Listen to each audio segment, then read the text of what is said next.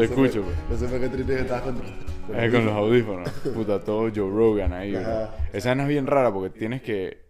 O sea, te estás escuchando a ti hablar. Ese es el trip. Ah, el man se escucha. No, pues imposible. ¿no? Claro, tú no estás escuchando. O sea, tú escuchas los dos.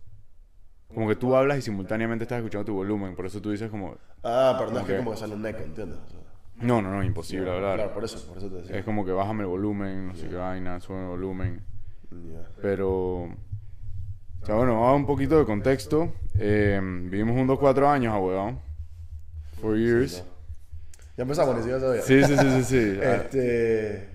Sí, pues no, obviamente desde, desde la vez que. Nos ¿Sabes, ¿sabes que. Fulvio me pregunta, como que. Sí. ¿Cómo, cómo, cómo cuadramos? Puta, es la peor idea, la peor historia de la historia. Puta madre. me pregunta cómo cuadramos porque. Como hay bastantes pelados ahora, como que yendo a college y que el. Y, el, y, y- le tienen miedo a este. Al, al lottery system que te da, que te da, Claro. que te da las universidades para como que pick your roommate. Eh, O sea, ¿te acuerdas? No habíamos quedado, bro. O sea, habíamos dicho que estábamos para ser roommates y de la nada no éramos roommates. No, pues sí, me pusieron como un chino. ¿no? Te pusieron con un chino, Me bro. pusieron como un chino y tuve que, tuve que mandarle un mail a un man que yo había conocido casi casi que en- ni siquiera en orientation, o sea, como que fue... ¿Quién era? Como un faculty. Brother, member. era el, el, el- creo que era el assistant dean de, del School of Hospitality en ese momento. Eh, pero cuando yo fui a visitar BU, que fue cuando, to- cuando topamos, este tipo como que me llevé muy bien y todo. eh, y el man me acuerdo que me dijo como que super light, me dijo como que cualquier cosa que necesites me avisas. Pero yo como cosa que me iba, me, que me iba a imaginar que ese hubiera sido el favor que le, que le pedí. Entonces le mandé un mail eh, y le dije básicamente como que, hey, como que me pusieron con alguien que no era, yo puse a, a este man que como mi preferred roommate y no me dan como que comply con eso. El man como que me, básicamente me dijo como que let me see what I can do. Y, y el man básicamente de, la nada me dijo, ay, a pilas, ya tienes tu vaina. Ah, el man No, te dijo. O sea, me dijo como que, como que, ok, I'll do it. Y de la nada creo que nos llegó un correo, que te acuerdas que te dije. Ajá. Como que, oye, acepta el request para cambiar. Claro, y el chino nunca llegó, ¿ah? El chino nunca llegó y el chino luego dijo como que, ah, sí, yo puedo swapear, solo que estaba de vacaciones. Es muy hueputa, me de Este, vacaciones. Eh, pero el, el trip de eso es que simplemente, para mí es súper heavy como que todo el tema de esto de, de como que, de más en Ecuador, eh, que la gente le tiene miedo como a, como a, como a, como a vivir con gente de afuera al inicio, ¿no?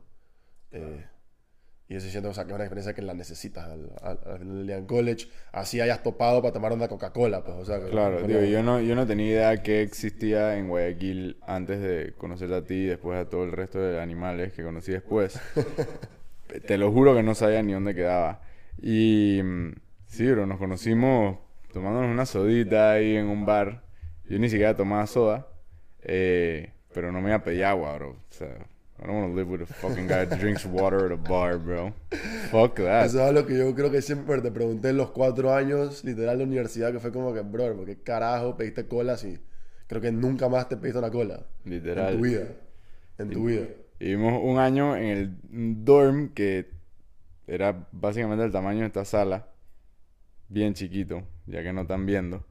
Y la puerta ni siquiera abría totalmente porque hicimos una remodelación para que la tele entrara. Eh, porque lo más importante era poder ver deportes, o sea, NFL, fútbol de toda vaina. Y nos tocó, nos dimos cuenta después que la cancha de fútbol quedaba enfrente del, del dorm. Y vivíamos en el segundo piso. Y esa vaina era un fucking escándalo todos los fucking weekends, bro. Creo que tengo, te juro que tengo la canción, la canción que sonaba cada sábado en, en, el, en, el, en el soccer field, como que la tengo en mi mente. O sea, como que todavía me acuerdo de la canción. Te, juro, te lo juro que te la cantaría. Pero era una, era una vaina tipo como que tú, nu, tu, tu. No. Y yo era, brother, ah, casi casi que te juro que gritaba ventana y que, bro, apaga esa vaina que no puedo dormir, hermano. O sea, O sea, ¿cuál fue el primer incidente que tuvimos? Man, definitivamente el Uber, brother. Definitivamente el Uber, combinaste con el Uber. Es verdad. El Uber es una, pero antes de eso creo que fue la, la cucaracha, bro, la rata. No sé si fue el mismo día. Fue el mismo día. Pero, pero esa no, no- bueno, pero eh, eso no fue incidente. O sea, fue que fue, creo que estábamos por, eh, por Keynes, por, ¿cómo se llamaba? Blaze Pizza. El bar, el bar que iba tu viejo, que me decía que ahí Eh, farreaba siempre. Sí, sí, M40, una Algo así. como de rock, bro. Sí, sí, como- Paradise Rock Club. Eso, Paradise Rock Club. Y ahí cre- creo que salió una rata corriendo y tú saltaste como loca. Brother, me entró una primera noche saliendo, College Boys are out, y de la nada me sale un ratón, que en Panamá obviamente no hay, eh, entre las piernas, o sea, antes de montarnos al Uber. Pero sí, ese incidente del Uber fue, fue grave, weón. No, pues el del Uber, o sea, pero o sea, lo heavy fue simplemente como casi casi que negociamos con, con la aplicación para que nos quiten el fee. Literal. Y no sé si lo quieres contar tú. El pasó. incidente. Ajá. El incidente, o sea, creo que yo tengo una mejor perspectiva. O sea, Obvio, ba- cuéntalo básicamente estábamos, o sea, primera farra de, de, de, de college. Nosotros eh, fuimos casi casi que con nuestros padrinos, se puede decir, a esa, a esa discoteca que nos habían casi casi que acogido. Eh, yo por lo menos no, tenía idea de, de lo que era una mesa en una discoteca, por lo que en Ecuador en mi vida había farreado en, en discotecas, como en Ecuador estoy en casa. Eh, y, y básicamente, bueno, nos metimos en una borrachera dark. En, me acuerdo que ahorita- o sea, que la fiesta se llamaba Travesuras. Ajá. Nunca más hubo esa fiesta. Esa fiesta, Esa- esa ese el- lugar desapareció. la ¡Ah, no! ¿Te acuerdas que Volvimos. volvimos una vez? Volvimos una Y vez. nos mandaron a volar, bro. Le- a volar. Que no habíamos entrado a un lugar y tú- llegamos ahí como que random. Dije, caminando. Fuimos con unos manes de BC. Creo que no hemos entrado a Venue. No hemos entrado a Venue. Una vez que no entramos a Venue, y me acuerdo que Juanpi, brother, el man lle- llegó y dijo básicamente, oye, vamos a este bar. Que me acuerdo que estaban unos panas del man de BC.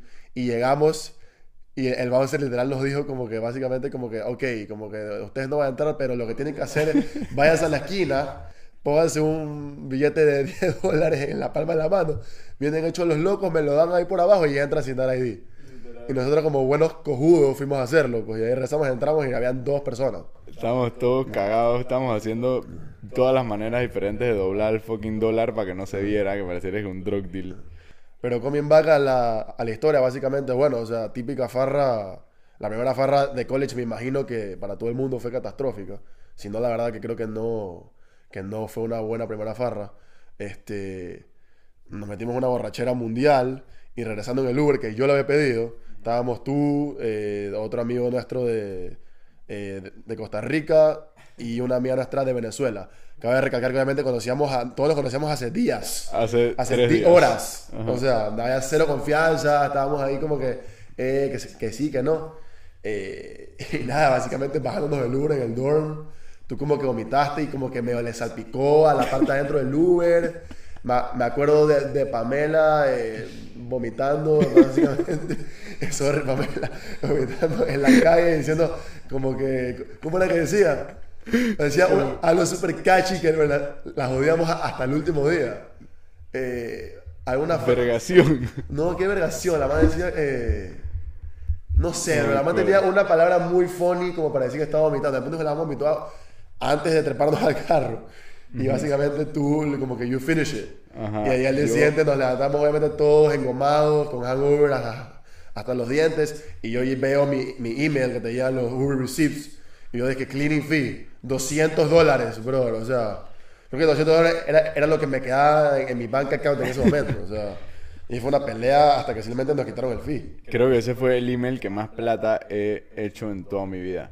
Y yo he escrito over mil emails. Y ese fue el que más plata hice porque se nos devolvieron el cash. Pero nunca te ha pasado algo parecido, igual. No, no, no. Yo creo que de mi perspective, yo estaba perfecto. O sea, estaba borracho, pero estaba bien. Y en Boston hay demasiados túneles. Y en uno de esos túneles yo eché la cabeza para atrás. Claro. Dije, me voy a dormir porque me estaba empezando a marear. Y cuando levanté la cabeza, yo estaba al revés. Y yo nada más le decía al Uber, dije, Sir, please open the door. Como que estamos al lado, dije, por favor, ábreme la puerta. Y el man se rusaba. No sé, el man tenía un plan secreto para que le vomitaran el Uber y cobrarnos. Eh, pero nosotros fuimos más inteligentes No que él. No le salió la vaina. Igual, si, Y- me, si me preguntas cuál es el mejor incidente, no el primero, creo que no hay dudas, pero no hay ni una duda que es el de los crutones. El de los crutones fue ese mismo, ahí mismo, brother. Fue, dije, tres semanas después.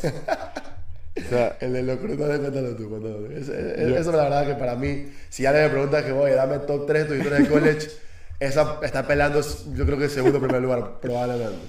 habíamos vuelto a una fiesta y nuestra universidad tenía la grandiosa idea de hacer un lugar de pollo frito adentro de uno de los dorms. Y fuimos y tú te encontrabas a todos los Pokémon de la noche ahí, porque era toda la gente que o no llegó a la fiesta o se volvió temprano porque no estaba dando la talla. Entonces, literalmente, o sea, me acuerdo un gringo sudadísimo con los ojos todos rojos, me parecía un semáforo. Un NPC clásico que Le- un NPC clásico. Y todos los que trabajaban en. Imagínense un lugar de pollo frito que solo hay Migos sonando. Dije, todo. Y todos los que están trabajando. No sé, parecen como. Se parecen al hijo de D-Wade, básicamente. Con el fucking micrófono, con, con el micrófono y que Richard, Like fingers, chicken, fingers. Your, your chicken is ready. Qué chicas, eso decían de que no, chicas, eran fingers, fingers, five fingers, fingers. Y nos paramos en fila. Yo no quería nada, yo no soy un man que come tomando. Pero Richard quería sus pollos. Y una soda, creo que viste. No acuerdo, probablemente era el classic Yo- curly fries. Sí, sí, sí.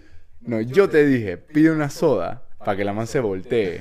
Y nosotros estábamos ahí parados y tenía el clásico vidrio que tiene todos los subways del mundo para que no metas la mano en los ingredientes, obviamente.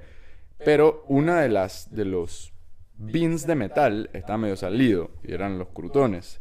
Y yo no sé por qué a mí se me ocurrió que yo tenía que testear lo que había y le dije a Richard, pide una soda. La man se voltea y yo veo que todos están volteados. Meto la mano, toco el metal, devuelvo la mano y yo es que yo, yo le puedo llegar, yo le puedo llegar. Es posible, es posible. Veo para atrás y veo que el camino está totalmente clear. Meto la mano de nuevo, agarro la bandeja entera de crutones, salen volando aproximadamente 25 crutones al aire y yo arranqué a correr, brother. Nunca había corrido tan rápido en mi vida como que como 50 metros, 100, 50 como metros 100 al metros al dorm, pasando por un policía de, o sea, el que nos chequeaba los carnets, no me dijo nada, o sea, chilling, viernes en la noche un man con una bandeja de crutones porque tenía hambre y subimos al dorm y ahí quedamos con la bandeja de crutones comiendo, poco gente random en el cuarto, Ah, rolo, bro. sí, poco gente y, Rolo. Y de ahí yo me despierto a la mañana siguiente y tengo un mensaje en ese mes que obviamente nada te llega por ahí. Solamente las emergencias, que cuando se roba un niño o un carro, una de esas vainas así. El View Alert. era. Ajá, eran los Bio Alerts.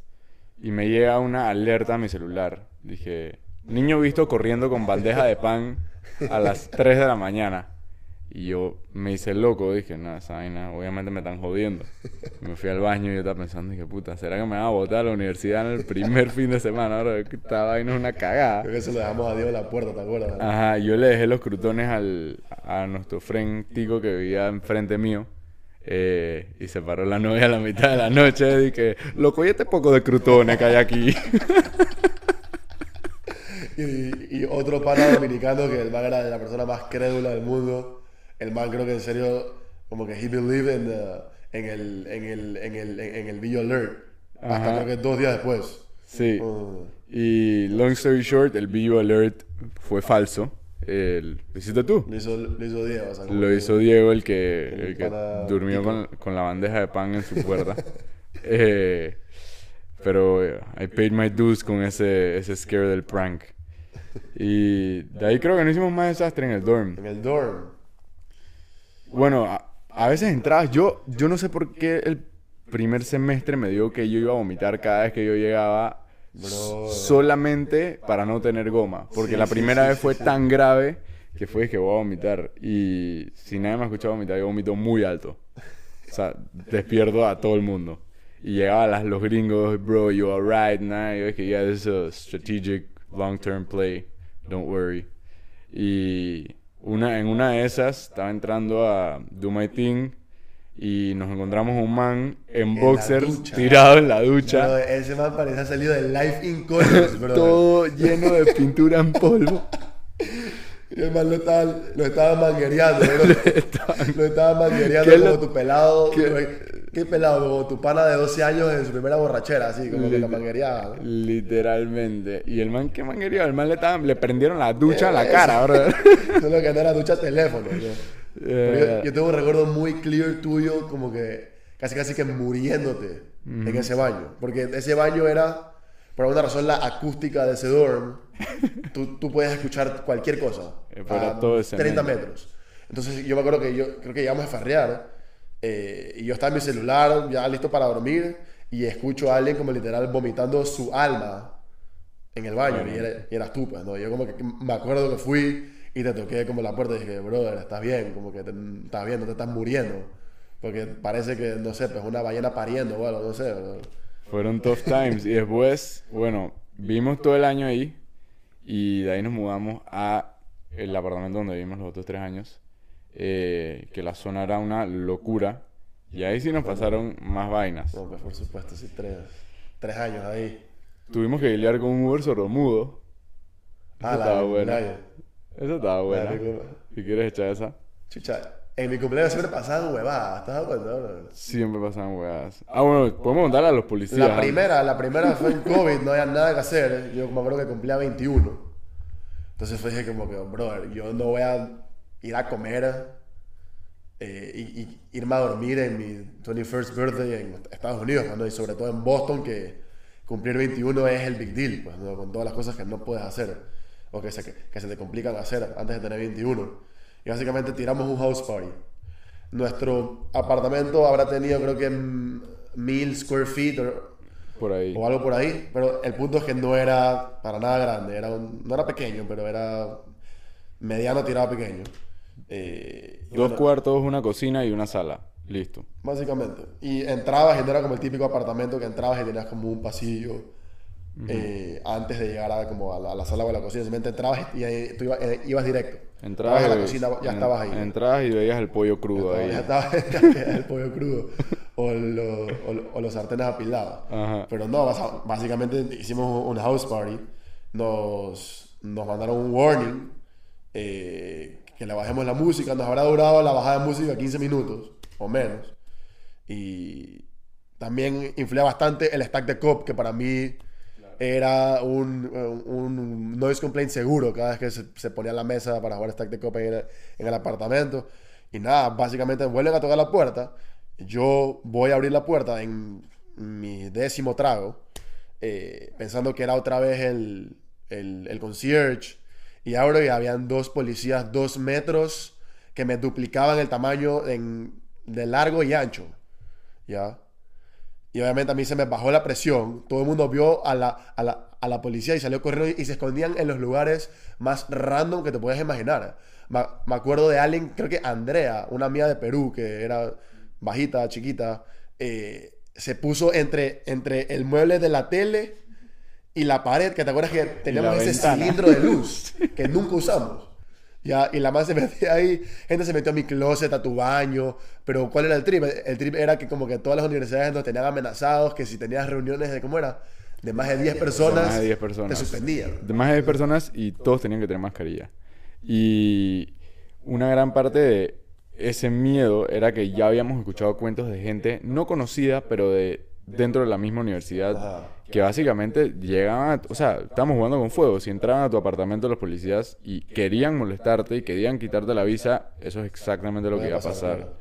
Eh, entonces nos estamos jugando absolutamente todo. Estos manes BC en probation. Ujú. Todo el mundo estaba hanging by a thread. ¿Pero qué te dijeron los cops cuando entraron? La verdad que no me acuerdo, no me acuerdo. Creo que te felicitaron y todo. Lo único que me acuerdo fue que como que al final, cuando ya habían desalojado a la mayoría de la gente, porque no encontraron a todo el mundo, obviamente. eh, Sí, o sea, they, they got into the apartment, tocaron todas las puertas, abrieron todas las puertas, entraron a mi closet, a mi baño, adentro de la ducha. Habían cuatro personas metidas dentro de mi tina. Y sacaron a todo el mundo, eh, menos un par que sí se salvaron. Y me acuerdo que llegaron donde mí, yo estaba tirado en el sofá, como que ya, pues esta- esto va a ser el resto de mi vida. Y me dicen, dije, hey you, get the fuck out of this house. Y yo dije, I live here, bro. Y me "Okay, you can stay then. Yo lo único que me acuerdo que me dijeron fue como que No es que me dijeron, como que yo, cuando ya se estaban yendo, le- le- les pedí perdón, como que, como que so sorry about this, que no sé qué, eh, como que estoy cumpliendo 21, eh, básicamente estamos haciendo un, gathering por mi cumpleaños. Me dijo, ah, es tu cumpleaños. Y yo, sí. Ah, happy birthday. Eh, disfruta, disfruta, disfruta el resto de tu día. Y yo, ah, puta, gracias, pero, o sea, me lo dañaste un poco, pero bueno, o sea, voy, a tratar de disfrutar. Pero los manes de lo más chilling. Y se fueron. Se fueron, nunca volvieron. Yo creo que to this day esos manes estaban cabreados que los hayan llamado directamente por una party tan pendeja. Y tiene cara que literal los manes signed up a ser policías y su trabajo todo COVID fue apagar fiestas de ese estilo. O sea, qué pereza, brother. Nos vimos forzados a farrear en buses Literal. por seis meses. O sea, no puedes... Qué estupidez. Dije, no puedes parquear en terrazas de restaurantes porque no puedes hacer reservas más de cuatro personas, pero... seis creo que era. Puedes montarte en un bus con 35 personas a tomar y que el aire todo circulaba y todo el mundo salía con COVID después. Peor. Era literalmente la peor idea del mundo. Pero La de la de tu siguiente cumpleaños. La de mi siguiente cumpleaños. Esa en verdad yo creo que es mejor. Yo, yo creo que es mejor. Eh, nada, fuimos a Venue, como lo, lo que no habíamos podido hacer eh, en, en mi otro cumpleaños. Lo multiplicamos por 15 cuando pudimos hacerlo. Fuimos a Venue, Classic Venue. Venue es, una, es la discoteca que va todos los latinos en Boston los viernes. eh, o iban, por lo menos. Aunque sabes que me dijeron que Luifer me contó, un, un- amigo nuestro no- nos contó que, que como que Venue está volviendo a ser lo que era. Entonces ya está como coming back. Pero el punto que fuimos, bueno, nos destruimos. Habían un par de amigos míos de Guayaquil visitando. eh, entre esos unos relajosos. Eh, y nada, a la, salida de la, de la discoteca siempre todo es caótico, todo es todo. Y tenemos un amigo que eh, voy a omitir su nombre por respeto, pero tiene un seudónimo, un, como un alter ego, eh, cuando se embriaga llamado Oscar. Bueno, entonces, para no divulgar el nombre verdadero, básicamente Oscar, sa- salimos de la discoteca eh, y nos trepamos en un Uber y nos fuimos a la casa. Nadie sabía dónde estaba este tipo y estábamos tratando de comunicarnos con el Uber ya en el carro para que dé la vuelta para ir a buscar a este tipo, porque no contestaba el teléfono, no contestaba nada, entonces estábamos preocupados. Y, oh sorpresa, el Uber era sordo y mudo. Y conste que además de ser sordomudo, que no sé si han hablado con alguien sordomudo algunas en su vida, es bien complicado porque no escuchan y tampoco hablan. Entonces tienes que hablarle como por código. Y los códigos se complican más cuando hay una ventana de plástico entre toda la parte de atrás del Y carro. seis borrachos y, atrás. Y todo el mundo borracho atrás, que me estoy orinando, que tengo que ir al baño, que vamos a McDonald's. Uno, y el, el Uber tenía los huevitos esos de que Octopus.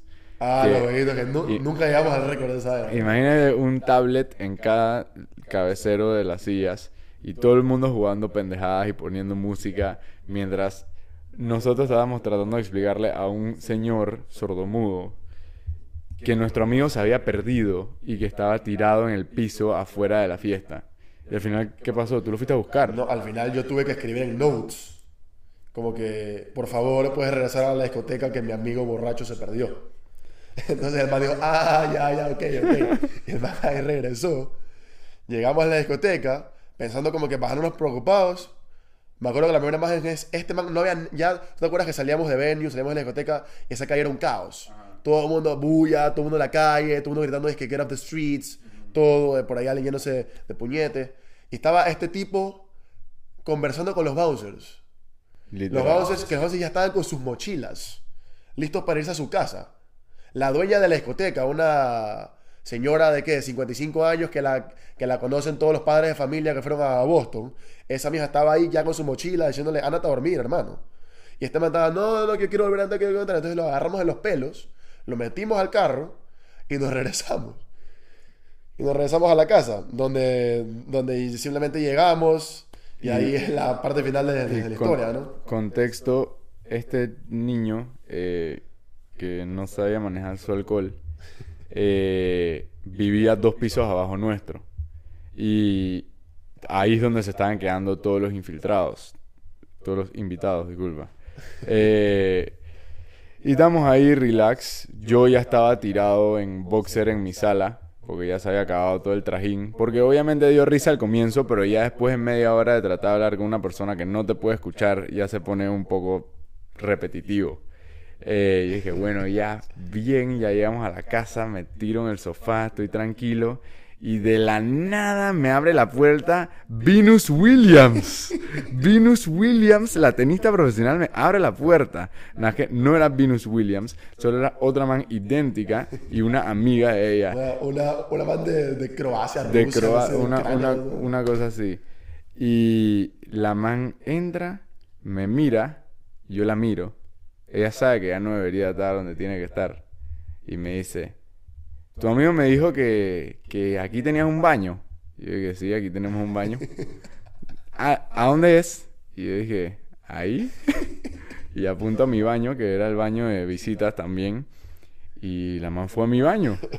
La man fue a mi baño. Y hasta el día de hoy no sé cómo se llama.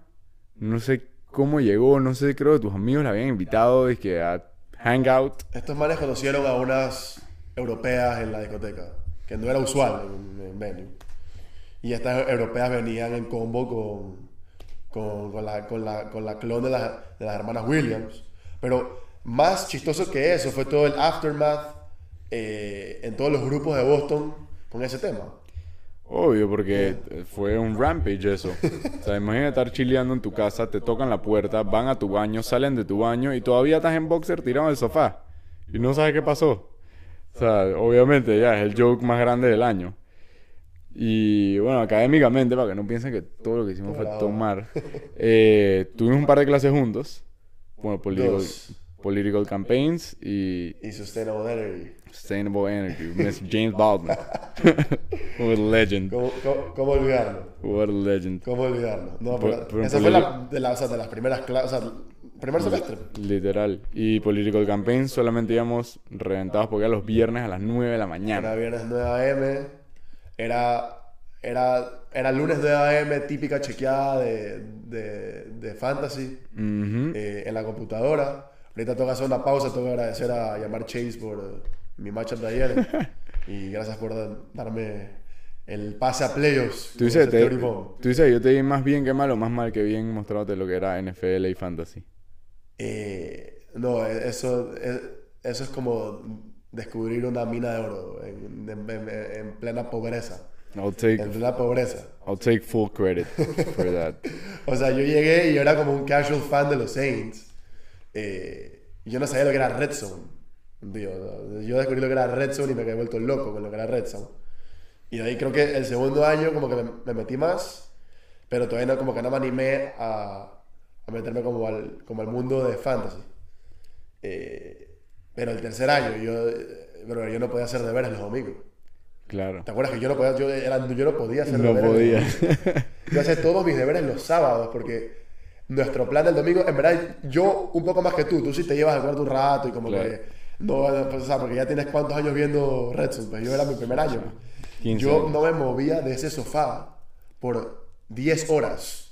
Y me acuerdo que te cabreabas. horas. Me acuerdo que te Me cabreaba bastante. Porque estabas viendo y era de que no puedo hacer tarea porque tengo que ver esta vaina y estoy cabreado que tengo que ver esta vaina. Y no, o sea, como que no solo me cabreaba, o sea, como que me, me molestaba como que, que unos manes no corrían la bola tres yardas, o sea, ¿entiendes? Como que, como que me acuerdo clarito, o sea, como que veces que, que como que, que ganaba matches así como que heavy, como que al final, y yo casi así me sacaba la camiseta, pues, o sea, para hacer, o sea, parecía un gol de, de mi equipo de fútbol, o sea, heavy. Y el ejemplo más claro, para ya como, o sea, para no como que ahondar mucho en este tema, es como yo e- este año, a falta de fantasies, solo tenía un fantasy y quería dos, porque siento que dos es un número ideal, me saqué un fantasy de la galera, o sea, me lo inventé.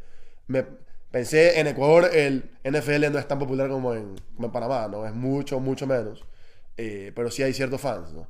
Entonces agarré 6, 7 conocidos míos de mi edad, eh, unos más amigos que otros, que vi que tenían potencial para meterse en fantasy y como que yo dije como que yo estoy seguro que a, a ellos les va a pasar lo mismo que me pasó a mí. Como que porque el, el hecho de meterte a fantasy te, te hace adicto. Impresionante. Hace adicto a ese deporte, adicto. Entonces agarré esos siete amigos, esa liga, este año, 10 trades, 15 trades. O sea- gente todas las semanas tirando ofertas. Buenas o malas, pero todas las semanas tirando ofertas. Todas las semanas activos, sufriendo, escribiendo. Este, quer- querían poner penitencia. Y, y el otro día, un amigo mío que estaba en el fantasy, que era, éramos como cuatro, o sea, somos como cuatro que sí saben un poco más. Y seis como rookies. Eh, y, y- un amigo mío de Guayaquil, Yankee, este, me dice que se encuentra a varios de los rookies en un matrimonio. Ujú. Solo hablaban de fantasy. Solo hablaban de fantasy, ni siquiera chupaban, no es que iban a, Al barrio, a, a joder por ahí, nada. Solo hablaban de fantasy y se jodían de que, ah, que yo te voy a ganar y que el trade y que la otra vaina.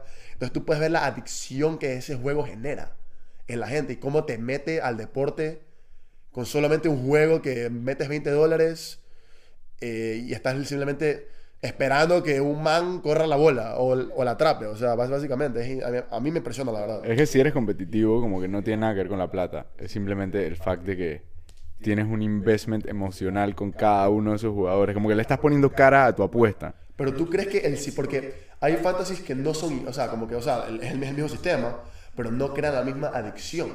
Como que tú, o sea, tú como que habiendo estado como que ya full tiempo jugando esta vaina, tú crees que como que el fantasy system de, de NFL tiene como que, o sea, para mí es así, porque como que tiene como este extra que no sé si es que solo es once a week o que el scoring system o que los partidos son más close comparado con, con fantasies de, de NBA, de fútbol, eh, que más genera como esta adicción y esta como que, que te pegas mucho o que te importa bastante el resultado de- del juego. Yo creo que hay demasiado, o sea, eso que es once a week es muy verdad. Otra que hay menos jugadores que en muchas de las otras ligas, menos que en NBA. Eh, aunque me- maybe sí hay menos que en NBA porque solo estás hablando de offensive players que Ajá, sean exacto. buenos. Eh, y no sé, el fact de que tienes tu equipo y it's a ride or die for the rest of the season. Obviamente los puedes tradear, los puedes votar, pero el draft night es como la noche que empieza como que los mejores cuatro meses de todo tu año.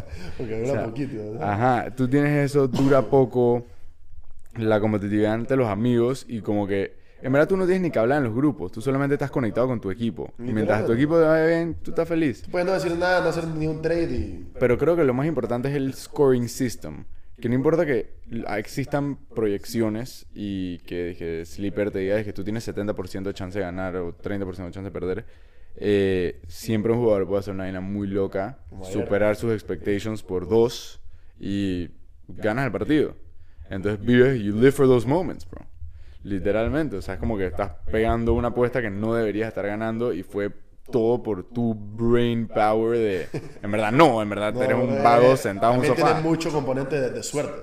Es mu- mu- muchísimo. la mayoría de suerte, pero tiene ese rewarding feeling de, de ganar. A mí, estando aquí, no si te ha pasado, odio de que me voy a dormir abajo por 20 puntos, no sé qué va a pasar, me paro en la mañana y mi jugador fue una pedacito de pupú y no hizo nada y perdí. Y me maltripié todo el día. Yo he tenido las dos caras de la moneda. O sea, como que me acuerdo clarito que hace tres semanas creo que entré el, el- al, al Monday Night, que para nosotros es Monday, martes madrugada, Literal, martes Eh, 2 a.m. ganando que creo, creo que por 40 puntos y estaba jugando contra dos jugadores. Me levanté y a- a- he perdido por 0.5. O sea, fue el- literal el peor día de mi semana.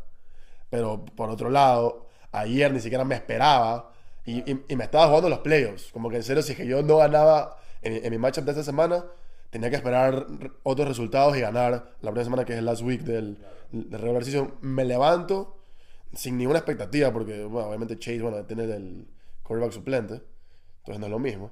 Y me levanto y este tipo ha hecho el triple de su proyección. ¿Cuánto hizo? Hizo 31, yo necesitaba 30 puntos para ganar. Ah, Gané por un punto. Y literal, en- entré a playoffs. Entonces, eso es, es- es lo que tú dices, como que, como que those moments. Those, those moments. Pero yo una vez leí, eh, y creo que es algo o sea, muy, muy cierto de esta vaina, es que llegar a playoffs de fantasy es skill. Pero ganar el championship es luck. Eso es lo que yo leía una vez y como que se me quedó bastante. Siento que Sí. tiene- en parte tiene razón, pero no... Siempre hay outliers, dice que cuando el equipo te la da súper bien y simplemente te tocan los peores matchups y te meten 160 puntos todos los weeks. Pero siento que sí. O sea, al final todo se... Los primeros 8 weeks hay más de esos casos. pero ya los outliers se van muriendo como al final del season. Creo que en mis dos ligas hay un outlier que no debería estar pasado a playoff por points Ya. que sí está pasando. Siempre hay algo así. Siempre hay Siempre uno, hay algo así. pero el resto, puta, armaron su equipo bien. Y tuvieron suerte por las, o sea, las lesiones. Dije, ¿qué puedes hacer si Justin Jefferson se te lesiona? Como O sea, lo picaste de primero y Literalmente. tienes que ver qué haces. Pero bueno, nos graduamos de college el año pasado. Eh, tú te mudaste, o sea, te fuiste a Ecuador de nuevo. Me, me fui a Cuba. No. Pasaste a Nueva York un me fui a. Nueva York. Hice un internship.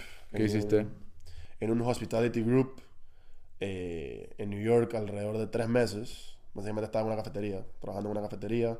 Pero lo cool del internship no fue más como mi experience en la cafetería, que obviamente fue, fue súper productivo por el tema de, de, de trato del cliente y eso es algo que a mí siempre me ha interesado y como que verdaderamente tener ese contacto porque quizás en Ecuador es más difícil tener eso de ahí eh, que en Estados Unidos. Eh, pero lo que más me llevé es, básicamente fue como el company philosophy que tenía este holding de restaurantes que se llama Union Square Hospitality Group que es algo que literal, o sea, como que se me quedó full el tema de, o sea, como que qué es la hospitalidad y, y, y- y- y todo lo que conlleva y, y cómo la puedes incorporar en tu negocio, así seas un restaurante, hotel o vendas carros o vendas seguros de, de vida, ¿no? Entonces eso ahí a, a mí me resonó tanto eh, que ahí, bueno, ya siguiendo más adelante, o sea, terminé mi, mi internship eh, y regresé a Guayaquil y empecé a trabajar en el, en el Family Business, Sultan Coffee, que es básicamente una cafetería, una cadena de cafeterías, que tú la conoces bien, bueno, o sea, tú la probaste, eh, Varias veces. en Ecuador. Eh, básicamente es como un Starbucks, pero también le, dan, o sea, también le damos como que bastante énfasis al- al- a la parte de los dulces. Y yo no soy un man que come postre para nada. Nunca he sido dulcero y los dulces ahí tan... El cuatro leches, ¿te acuerdas? Que, Uf. que te hice sentar en la silla que, que mataron a un man. Ma- Brother, llego a la cafetería de este man. El man dice que sí, que esta es la cafetería, que mi papá, que no sé qué, que este mall lo abrimos. Ah, y ahí donde está sentado, ahí mataron un man. ¿Qué, bro? ¿Cómo así? ¿Qué es lo que había pasado? No, era, a ver, o sea, en Ecuador la delincuencia es terrible en los últimos dos, tres años. Eh, y hace creo que dos o tres también. eh, era como una cafetería, como en un plaza, que tenía como un patio. eh, y simplemente creo que estaba sentado un man serbio, creo que era. Eh, obviamente estaba metido en... ¿Qué hace un man serbio en Ecuador, brother? Un migrante, un migrante, un... Era, decían que era como un mafioso, que era como un mafioso metido en bastantes vainas, metido en, en bastantes negocios turbios, bla, bla, bla, bla. Eh, entonces fue como un sicariato, literal. Entonces, obviamente Ciudad Coffee no tenía nada que ver con la vaina, pero yo me acuerdo que llegamos y fuimos a este local específicamente, y a mí se me ocurrió la, la idea de como que, ah, esa mesa es donde pasó, vamos a sentarlo aquí a este man, y cuando estemos tomando un café le decís, oye, ¿sabes que Ahí mataron a un está sentado. Te un poco más y se para y se fue. O sea, me atoré con ese cuatro leches, brother. Calla la verga. Y, mm, ¿cuánto dices que ese amor que estás hablando del hospitality eh, salió del family business? O básicamente, o salió de ti. Eh, yo creo que es en parte del family business, pero yo creo que quizás así que te lo pongo en números, pongámosle que un, un 40% en la universidad y un 60% en, en mi internship.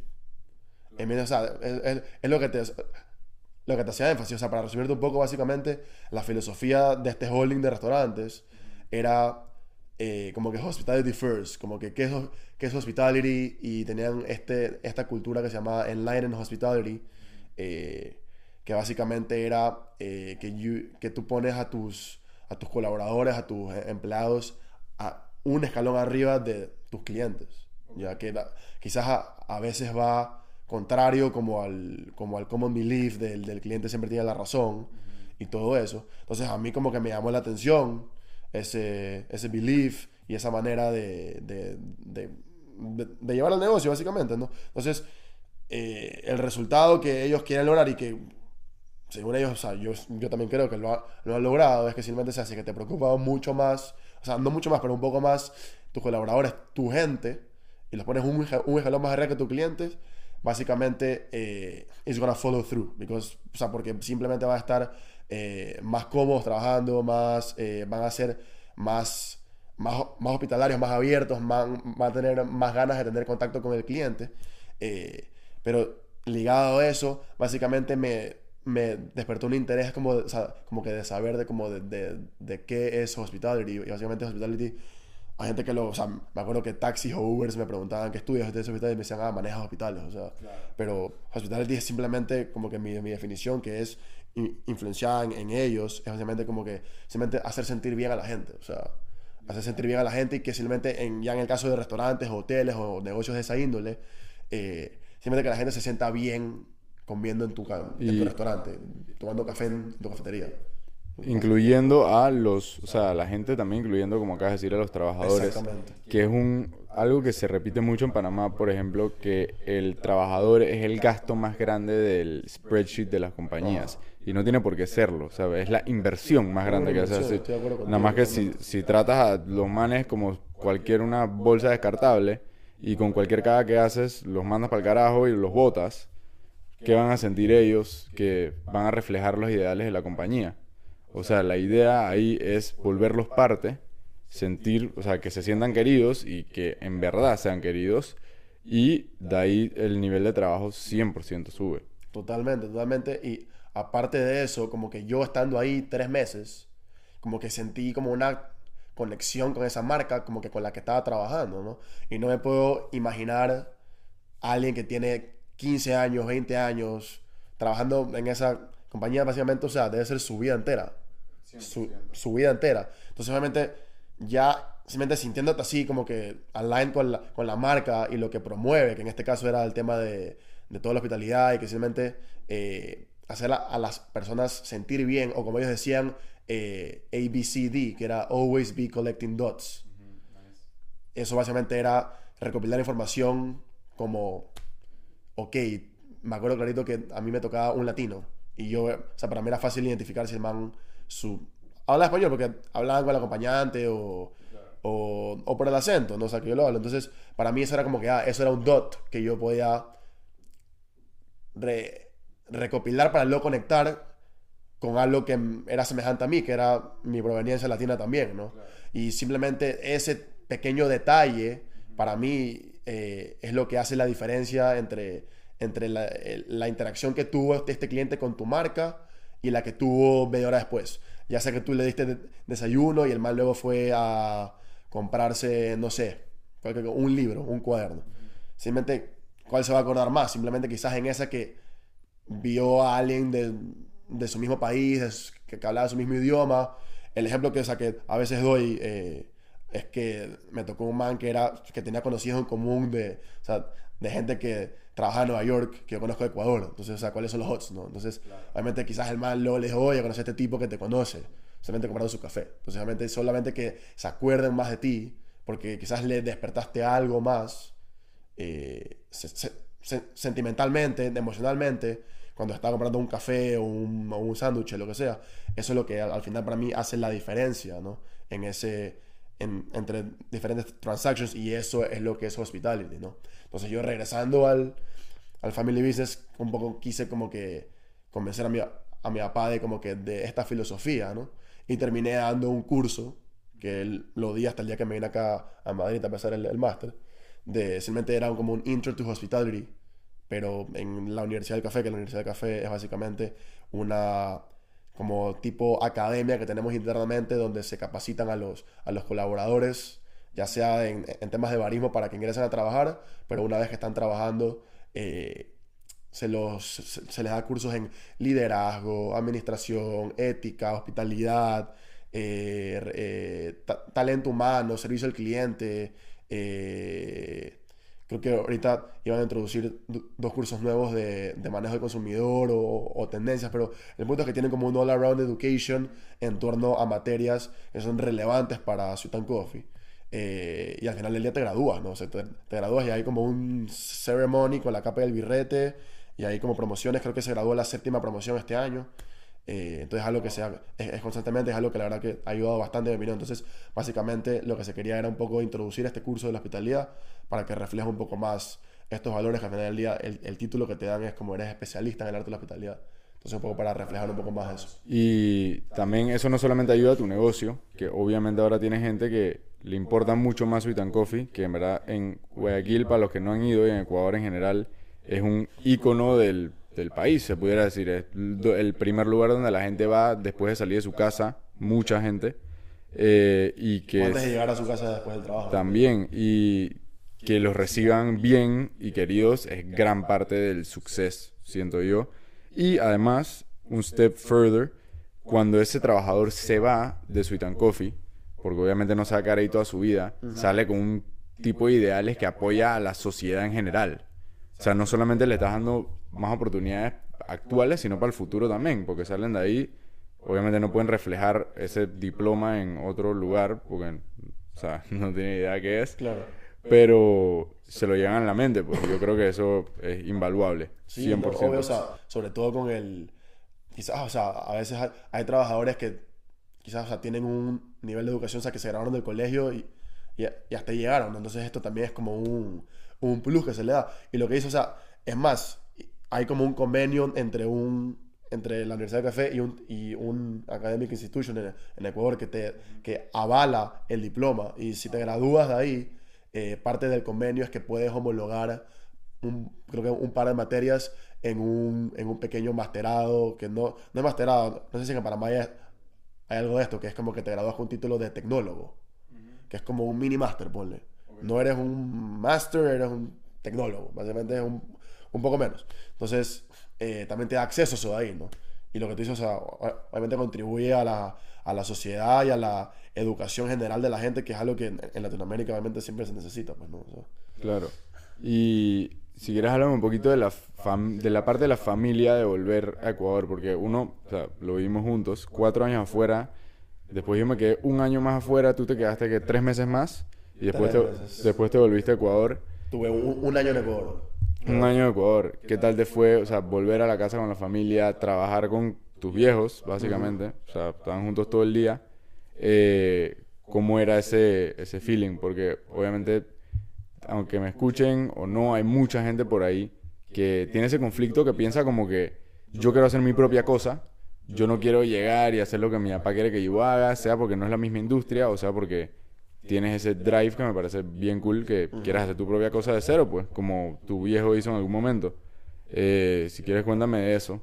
Yo creo que no, no necesariamente porque regresaste de college o de donde sea a, a tu family business significa que vas a estar ahí siempre.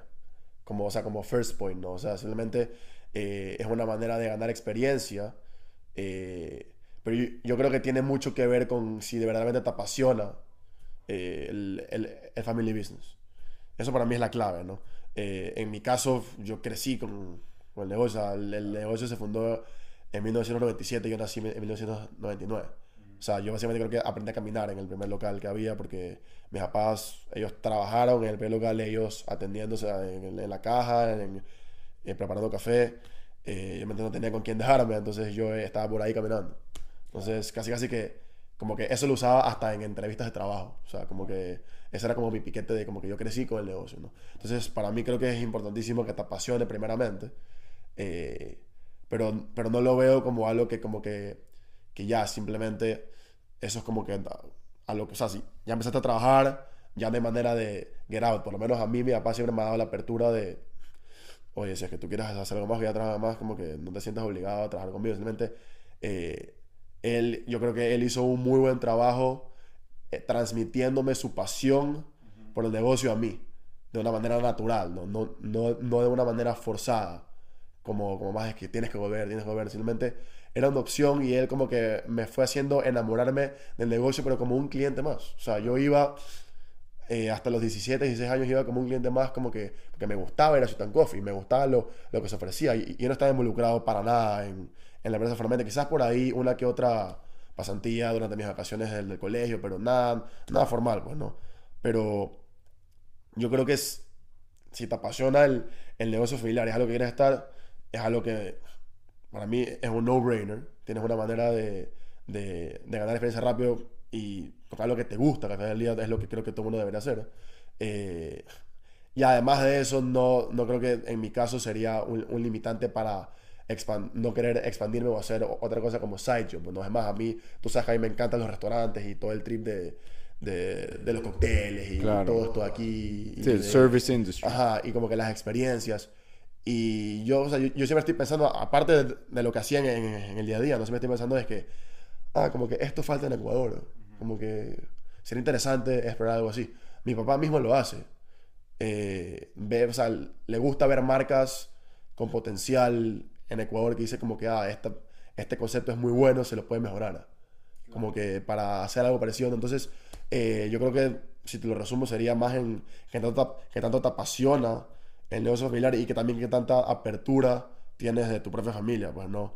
Eh, que son los, los que ya están ahí trabajando entre ellos para mm, expandir un poco tu horizonte y tomar un poco lo que aprendiste en la universidad, en tus experiencias laborales, no en, en la familia, no en el, en el negocio familiar y en el negocio familiar para luego llevar a cabo alguna idea que tengas, pues, ¿no?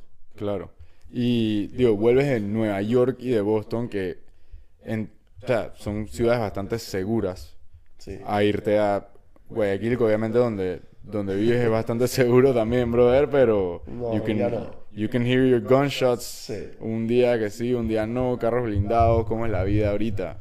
O sea, Eh, porque ha estado en las noticias recently, Por, por, por todo el mundo. candidato, shot, Oye, amigos míos del máster, y yo, o sea, mi máster es en inglés, entonces eh, no es que tengo puro español ni puro latino. Yo estoy, eh, en mi clase hay un latino y 45 europeos y alguien por ahí, quizás de más por allá.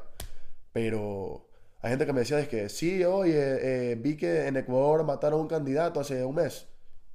O sea, tú ves la repercusión de noticias y Ecuador que es un país pequeño, ¿entiendes? Como que normalmente las noticias en Ecuador no llegan a Europa.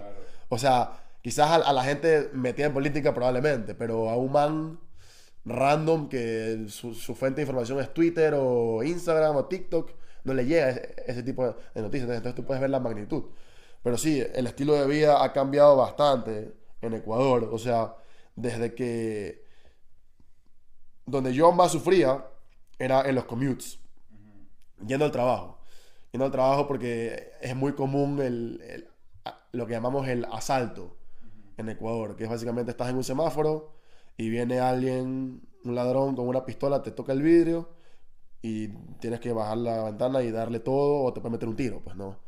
O sea, hay, hay- gente que, conozco gente que le ha pasado, las reacciones sie- siempre son distintas. Uno dice, ah, pero hubieras acelerado. Eh, otro dice, ah, no, da todo, no, no te arriesgues, pero nunca me ha pasado, gracias a Dios, pero como que yo siento que la reacción es simplemente no, no supiera cómo reaccionar. Pero eso es como el día a día en, en Ecuador, eh, a día de hoy. Asaltos, secuestros express, eh, que, te, que te cogen, te roban todo y te dejan botado, te, te secuestran uno o dos días y le piden a tu familia que pague y te liberan. Este, o sicariatos. Sicariatos. La mayoría de, de sicariatos son eh, de gente que han dado metido en cosas. eh, pero igual, no está, está ahí, quién sabe, una bala cruzada, lo que sea. Y lo que se ha hecho muy popular ahora es el tema de las vacunas. La- una vacuna es básicamente. eh, hay, estos, hay, hay estas pandillas o, o estos gangs que tienen unos nombres hasta chistosos. O sea, se llaman lo- los choneros, los tiguerones, los eh, Latin Kings, o sea, cosas así. Eh, básicamente es como que se acercan a tu negocio y te piden como una especie de, de renta. De renta mensual. Como que para que nosotros cuidemos tu negocio, tienes que pagarnos la cantidad de mil dólares. 500 dólares, dependiendo de qué tan grande es el negocio, supongo que saben cuánto pedir, pues, ¿no? Eh, y si no lo cumples, hay gente que la, o sea, que no conozco, pero hay noticias que hay gente que la han matado.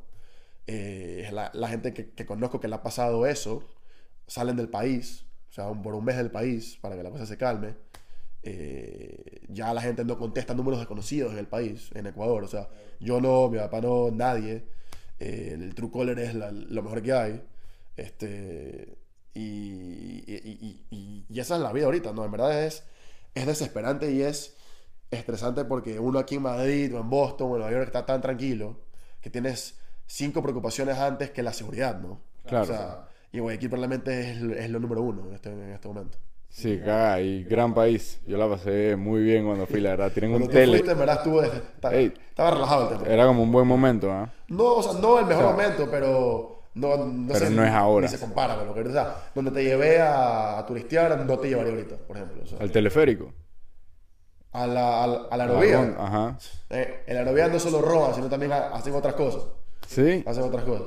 ¿Qué está pasando en la aerovía? Hubo hace, ya, hace un año se divulgó un, como un, un sex tape en la, ¿En la aerovía? Sí, fue, fue un escándalo del país. Qué locura. ¿Se De gente que una- era desconocida, pero ¿Se fue viral. O sea, una aerovía en Panamá es que sobre Caledonia. La gente se montaría que a contar los crackheads. Dije, eh, uno, dos, tres. Básicamente fue este, este tipo, bueno, un sex tape, pero lo más, lo más chistoso es que en el video agarran, porque tienen como unos micrófonos ahí, dicen, eh, señores, la, la aerovía solo es para transporte, no, no la deberían usar para otras cosas, por favor, vístanse. Ey, la gente sí es indecente, brother. Váyanse pa' su casa. No, y, y ¿qué más? ¿Cómo se llama la, la rueda esa enorme? Que tienen una en Londres y en Eh, Guayaquil. eh, ay, la perla, la perla. la perla. La perla. It oversees el Euphrates River. El río Guayaquil es gris. El río Guaya que es gris y no es pez, se ve nevera flotando en el río Guaya. No sé si sí. te gustó más las casitas de colores o si las piñas y, la, y las tricimotos yendo a, a la hacienda. O sea, las tricimotos tenían su flow. Las motitos esas chiquitas estaban sesión de cool. fotos le hiciste. Sí, sí, sí. Ey, se tripeaba Buco. Estábamos en camino a la playa, me acuerdo, y vimos el letrero ese de las hamburguesas de La avestruz. hamburguesa de la famosa hamburguesa. Me quedé con las ganas de probar la hamburguesa de avestruz, ah, weón. También tenemos algunas historias en, en la playa, ¿no? Sí, en la playa la pasamos bien. En la playa. El beach tennis estaba bueno. Te comiste un hot dog en, en un lavamanos. Me comí un hot dog en un lavamano, bro. Sí, ey, yo estaba dormido y estos manes, la verdad que tremendos panas, los manes salieron a, buscar comida. Yo me iba al día siguiente al bar mitzvah de mi primo Mike eh, y estaba tratando de agarrar sueño. ¿Qué el, qué el día siguiente? No, Ese- eso fue un eh, día antes de. eso fue un día antes. Después, después del bote te fuiste. Bueno, por eso, esto- el hot dog fue, eso fue- fue un día antes del bote. Ajá, un día antes del bote. Eh, me traen mi hot dog. Fuimos a la fiesta esta, ¿te acuerdas? Ajá, me traen mi hot dog, ya estaba dormido, me traen mi hot dog y yo decidí que inteligentemente me lo iba a comer en el lavamano para no derramar nada en el cuarto. Y tapé todo el lavamano de las papitas del hot papitas. dog, brother. Pero sí, el día siguiente fue tétrico. El- fuimos al boat party ese y después nos regresamos de una vez para Guayaquil. ¿Cuánto es el drive? Como dos horas y quince, es corto. ¿no? Dos horas y quince. Eh, para que vea lo fácil lo tenemos Panamá. Coronado está a una hora, Fren. Eh, dos horas y quince. Andamos, llegué al aeropuerto. Yo te llevé al aeropuerto Me- borracho. me llegaste al aeropuerto borracho. Lleva- el carro ahí, al aeropuerto y mi tarjeta no sirve y no puedo comprar agua. Y yo nada más me estaba tomando mi saliva engomado. Mi tarjeta no servía. Por lo menos el vuelo a Panamá es corto, es una Pero tú tuviste bastantes problemas con esa tarjeta de Banco General, ¿te acuerdas? Sí, sí, sí. Banco General tiene que fix it up en Guayaquil. No está funcionando. O sea, como que pasaba y no pasaba. pasaba. Banco Pichincha. Sí, Sí, el- calle aquí en Madrid. Y es que, ¿sabes? Creo ¿No que cerró, cerró en Panamá, creo. Ah, cerró. O sea, ya por lo menos la torre esa asquerosa amarilla no está. ¿No has visto el, el, el gay al frente del retiro? ¿No? En Banco Perro local, bro. ¿Sí? Perro local, una pantallota. Del Ajá, Pichinchis. te lo juro. Paso por ahí todos los días yendo a la U. No hay manera que yo abra una cuenta de banco una vez a un Pichinchis. Ese- ¿Lo usan? Ese es el banco más grande de Ecuador. ¿Serio? Digo, internacionalmente, obvio. Pero Es es que el- ustedes es el tienen banco. tienen. ¿Tú tienes cuenta en el Banco No Pichincha? no tengo. También, es que lo que pasa en, en Ecuador, y, y es lo que yo te decía, ustedes tienen Yapi. Claro. En Ecuador está, o sea, estamos en la prehistoria, o sea, como que yo te pago transferencia, bro, O sea, transferencia que es ahora fácil hacerlas con el app, Claro. es un toque.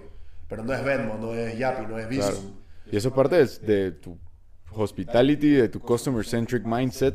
Brother, desarrolla vainas que le sirvan a la gente. O sea, si ya existe, cópiate. Lo que pasa es que en, en Ecuador hay muchos bancos. Hay muchos bancos y, y como que la gente, como que la gente está muy esparcida y muy repartida en los bancos. Entonces es, no raro, pero ponte que tienes 10 amigos, 5 probablemente tienen tu mismo banco, los otros 5 tienen dos diferentes. Ah, ¿serio? Entonces es, es difícil porque no hay como un sistema centralizado de, para enviar plata fácilmente, o sea, de manera friendly, como, como, como, como lo hacen estas aplicaciones. Claro. Entonces todo es de transferencia y te cobran un fee cada vez que él hace una transferencia a un banco que no es el tuyo, de 40 centavos. Que, o sea, bueno, la, la- la gente la paga y todo, no importa, pero, pero es, es, es como annoying, ¿no? Y siempre por ahí hay un par de aplicaciones que no son lo mismo que Venmo, ni Visum, ni Yapi, pero como que siempre, siempre te los venden como el Venmo ecuatoriano. Pero Claro. al final del día nadie las termina usando. Nada que Nadie las ver. termina Sí, usando. aquí sacaron uno y que Neki y En- en, en Panamá. Panamá. Y Yapi. Pero Yapi solo es de Banco General. Yapi sí, pero están, no sé si ya pasó eh, o ya pi va a pasar, pero la idea es que sea de todos los bancos. Y asumo que a los otros bancos les cobrarán un fee por usar el servicio y si Banco General, Banco General, no pasa nada. Pero saben es lo más grande que pudieron haber hecho porque todo el mundo se digitaliza mucho más rápido y hacen mucho más transacciones, compran más, ayuda a la economía de una manera obvia y mucho más rápido, brother. ¿Sabes que aquí en, verdad, como que, ¿sabes que Visum creo que solo es de Santander? Sí. Yo no sabía, yo pensaba que era como centralizado. No, no, es como Cell. Como Cell, sí. Que como nunca usé Cell, o sea, usábamos Cell tú y yo, pero tú tenías Bofa y yo también tenía Bofa, entonces nunca me a pensar que, ah, Chase tiene Cell, como que pensé que también Sí. era como otro Venmo. Pero no sé si lo tienen dentro del app. Bofa, dices. No, Chase. Ah, que sí tienen. ¿Sí Creo que sí. Ah, no sabía. No sé. O sea, ellos, yo sé que hay un app aparte de. Ya. You can use it there, pero Bofa sí lo tenía adentro, o sea, como integrado. Sí, sí, sí. no sé si ellos, lo mismo Banco General, que ellos lo hicieron y después como que they send it out. Pero bueno, bro, el paño nuevo, ¿qué vas a hacer? ¿Qué vas a estar haciendo? Me voy, me voy a Guayaquil. El año pasado estuve afuera de Guayaquil, el fin de año. Voy a Guayaquil y bueno, básicamente el plan es muy parecido que en Panamá, ¿no? O sea, en Navidad, bueno, tú, con la familia y todo, y ahí por ahí alguna fiesta. No es tan organizado como en, como en Panamá, que tienen baladas como de la party Navidad organizada, que ya que tienes que pagar la mesa y todo, como que Claro. acá es básicamente como que, ah, ¿quién pone casa en Navidad? Pero de ahí en fin de año, este, sí me voy para, para la playa, para Salinas, y ahí sí, ahí sí están organizando bastantes eventos. Entonces, básicamente, el 31 hay un evento, el 29 hay otro, y ahí, básicamente, tranquilo, como que, o sea, como que ya no veo fin de año igual, como que ya, Yo tampoco. ya me lo tomo más, más relax. Yo tampoco y la gente que ya... Nosotros estamos aquí en la mini vacación de maestría, pero la gente que ya está trabajando, año nuevo es un día libre. Literalmente. Sí, no, no, o sea, como que mis amigos que están trabajando es como que, oye, ¿cuándo a la playa? No sé, tengo que ver. Claro, No ir. tengo libre el día 1 y me vuelvo ese día para la City. O sea, vamos dos días de tranque para estar allá un día. ¿Tú qué vas a hacer? ¿Vas para contadora? No, creo que estamos viendo, creo que para. Chumico. Chumico con los Chumico con los boys y de ahí vamos a la fiesta Año Nuevo ¿Dónde es la que en Buenaventura, Ah, en Buenaventura. como siempre, sí. Esa la hacen Pero- siempre, o sea, que era contadora. Sí, bueno, sabes la pelea de los yeyecitos. Ah, ya, claro, ¿dónde sabes? Una a un lado, una en el otro, los pretties van a las dos. ¿Cómo, cómo- cómo llegas a las dos? Si te, sabes, no tienes que ir en avión. Vas ¿no? 29 y 30 contadora y te devuelves en however you see fit. Pero no, no, no. Tiempo, tiempo para la familia y para los amigos close Yo ya. creo que básicamente sí, como que ya lo veo más así, ¿no? Tengo, creo que tengo dos dos dos farras compradas y, y that's it. So, eso, es lo que, wow. Sí. El resto más bonding y ver gente Sí, que no he visto. esa es la cosa. La vaina es que aquí en Navidad ya sales de toda la gente que no viste. Ves literalmente a todo el mundo. Ajá. Eh, y ya en Año Nuevo ya hay tiempo para, para relax, chilear la vida. Igual es diferente como antes teníamos un mes de vacaciones. ¿Te acuerdas? Claro. Ahorita es... Un mes. los, los días... Un mes lo veíamos corto. Bueno, ahorita que tenemos que 12 días, ¿qué? ¿Dos semanas, menos de semanas? Sí. Es... literal. Llegas y te vas. O sea, Llegas, literal. o sea. llegas, abrazas a tu perro y te vas. Entonces no... Como ¿Cómo que... está tu, cómo está tu perro? Me ladró todos los días. ¿Serio? de la misma raza. Es el hijo. No, Es el hijo del mamá. no. Es el hijo. ¿Cómo se llama? Se llama Luca. No, ah, no, pues Luca, No, es Luca Luca, Luca y Teo. Luca me ladró todos los días que estuve Luca ahí. el penoso. Luca hasta el último día. Hasta el último día que estaba empacando la maleta, que el man se bro. sentó en la cama y el man me vio y dije, ¿tú para dónde vas? Yo, yo creo que ese man te vio como un invasor de la casa, bro. Sí, bro, y cuando se acostumbró me fui. Voy a tener que volver a saludarlo. ¿Y cómo, va, cómo está el Leo? No, sé Eh, años el Leo. buen tipo, weón. Ese man, la verdad que es un gran perro. Pero tiene sus problemas, weón. Como lo están paseando. Sí, es relajoso, pero lo están paseando abajo. El man tiene sus par de perros que no, no le cae bien. Ya, del Y el man arma un escándalo, brother. Se le sale el diablo en esa, en esa vuelta. Y Leo se te tira encima, bro. O sea, Sí, sí, sí, hasta, hasta llega la... Yo lo, yo la agarro entre las piernas como si fuera esa bandita de yoga que usan las mujeres, que tú no vas para ni un lado. Working out my inner thighs. Pero, bueno, brother, si quieres we can cut it off there. Eh, hablamos long while. Eh, gracias por venir, siempre estás invitado. Mándale saludos a quien quieras mandarle saludos. It's your time. Saludos a, a, bueno, toda la gente de Panamá, sobre todo. Claro muy, sí, muy, muy buena gente que he conocido en, en Panamá. Eh, y bastantes amigos he hecho allá. Eh, eh, sí, pues, bueno, hay gente que viene acá también, pues, ¿no? El, el Tapir, El tapir. como olvidarlo. Eh, y ahí, bueno, to- todos, todos tus panas que me llevan muy bien con todos y todas, todas tus amigas con las que en Panamá me recibieron muy bien y obviamente tu fan, brother, 10 sobre 10 siempre y saludos a Panamá y yo sé que vamos a tener un, un poquito de audiencia en Ecuador. 100%. Ese podcast es going international, bro. Va- yo le voy a hacer publicidad en, en. Ecuador, entonces a cualquier persona de Guayaquil que, que, que esté escuchando, especialmente a nuestros Boris de Boston, guayquileños, el Chicken y Sergito. Entonces, bueno, Babs, saludos a la familia igualmente y gracias por venir, invitado cuando quieras. Gracias a ti, mi brother. Bien que lo.